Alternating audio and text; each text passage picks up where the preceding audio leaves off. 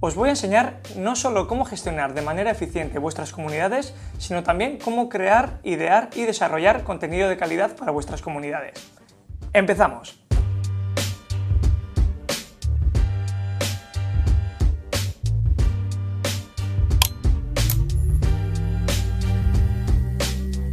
Para empezar, es muy importante definir cuál es el objetivo por el cual queremos abrir un canal de social media, qué es lo que queremos conseguir.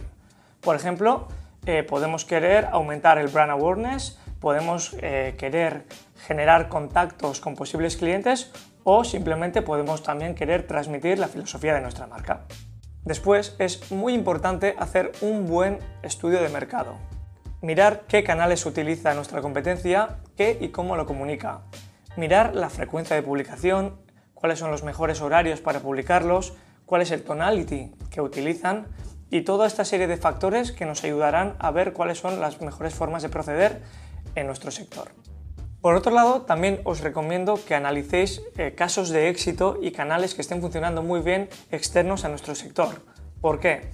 Es muy importante ver qué es lo que está funcionando mejor a través de las redes sociales y ver si luego podemos adaptarlo o no a nuestros contenidos.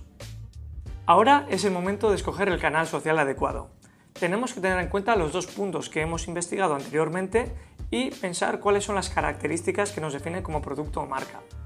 Por ejemplo, si somos una empresa B2B con un producto muy especializado, por ejemplo industrial, LinkedIn sería la red social adecuada para poder contactar profesionales con capacidad de compra.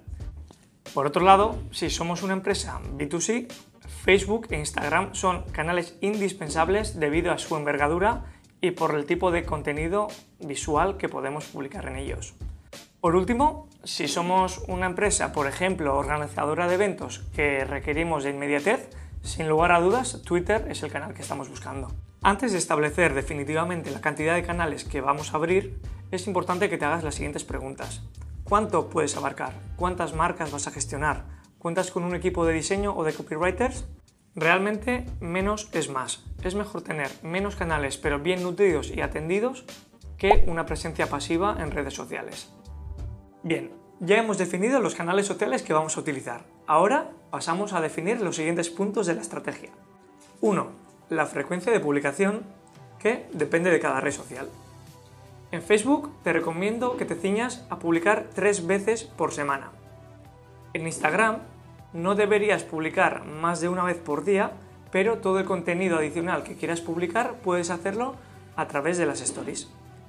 En LinkedIn te recomiendo que postees al menos dos contenidos de calidad a la semana.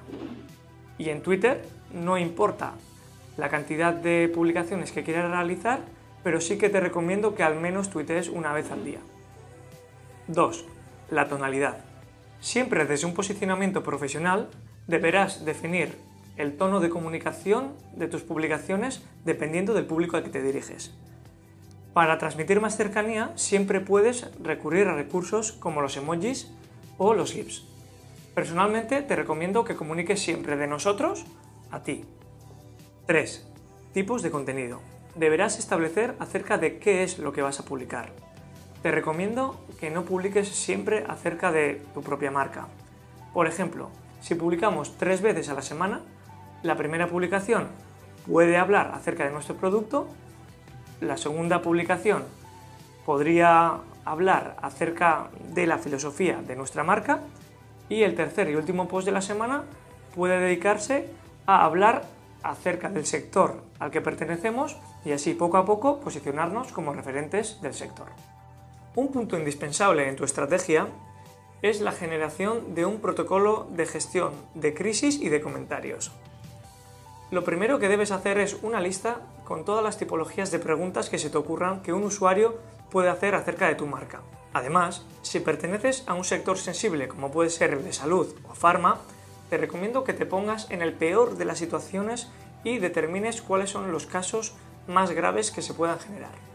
Te recomiendo que clasifiques la tipología de los comentarios como un semáforo poniendo rojo a los comentarios más graves, ámbar a los severos y verde a la tipología de comentarios más leves. Pon especial atención a los graves y severos y establece un protocolo específico con los responsables de cada marca. Por ejemplo, en el sector pharma, existe un departamento de farmacovigilancia que se encarga específicamente de este tipo de protocolos. Para los casos de crisis en redes sociales, desgraciadamente no existe una fórmula mágica. Sí que es importante, sin embargo, establecer un plan de actuación con los responsables de la marca y que todos los trabajadores de la marca estén al tanto. Personalmente, recomiendo que el silencio nunca es una buena opción y una disculpa pública a tiempo muchas veces evita males mayores.